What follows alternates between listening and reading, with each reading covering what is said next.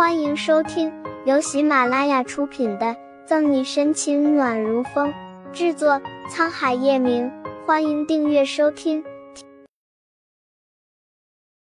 第六十八章，迷糊间看见叶晨玉。方茂案结束后，汪浩现在不应该在监狱里服刑吗？怎么出现在这里？沈队长没想到吧？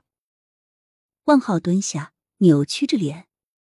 如果不是因为你们这两个警察，我天衣无缝的狸猫换太子计划怎么可能被识破？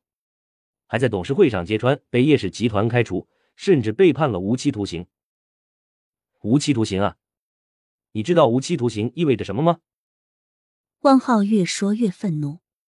意味着我这辈子都只能待在那暗无天日的鬼地方，没日没夜备受煎熬，再也没有自由。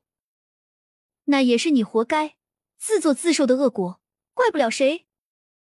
沈西在宋毅的手心里写了几个字，怒视着汪浩。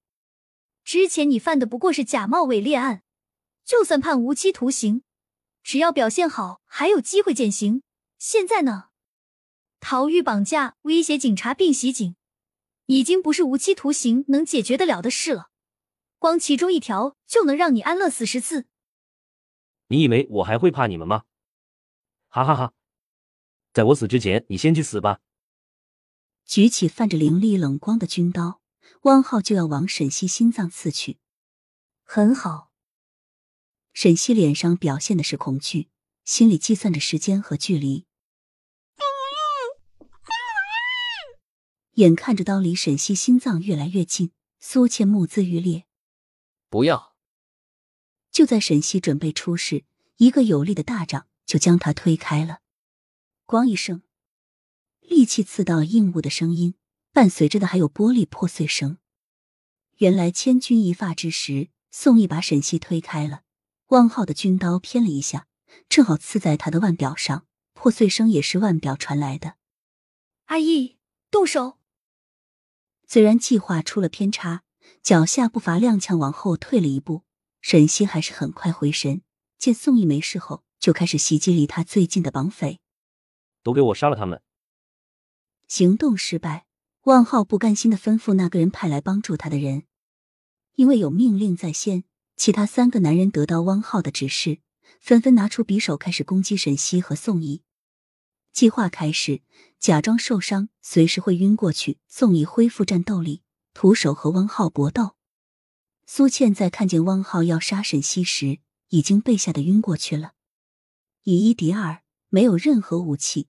尤其是在宋义肩膀还受了伤的情况下，打起来未免心有余而力不足。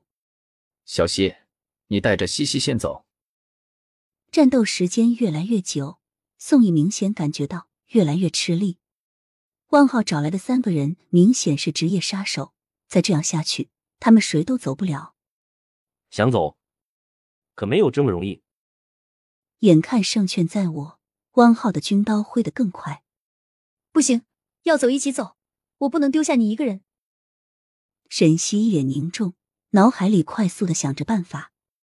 小心，小心！体力已经快要透支，宋毅的动作慢了一拍，没有注意到危险。关键时刻，沈西踹开了杀手，但还是划伤了手臂。完了！浓烈的血腥味飘散在空气中，沈西捂着手臂的手感觉到黏黏的湿意。脑袋一阵头晕目眩，刀上倒是没毒，但他晕血啊！不过晕的不是别人的血，而是自己的血。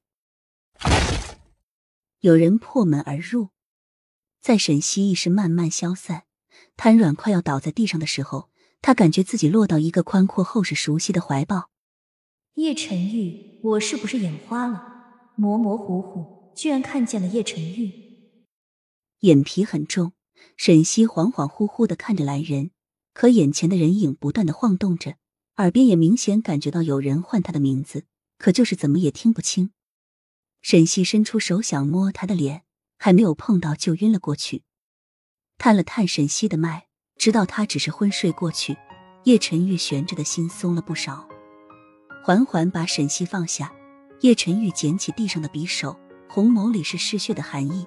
本就棱角分明的脸庞更显得锋利凌厉。从来没有谁动了他的人后还能安然无恙本集结束了不要走开精彩马上回来。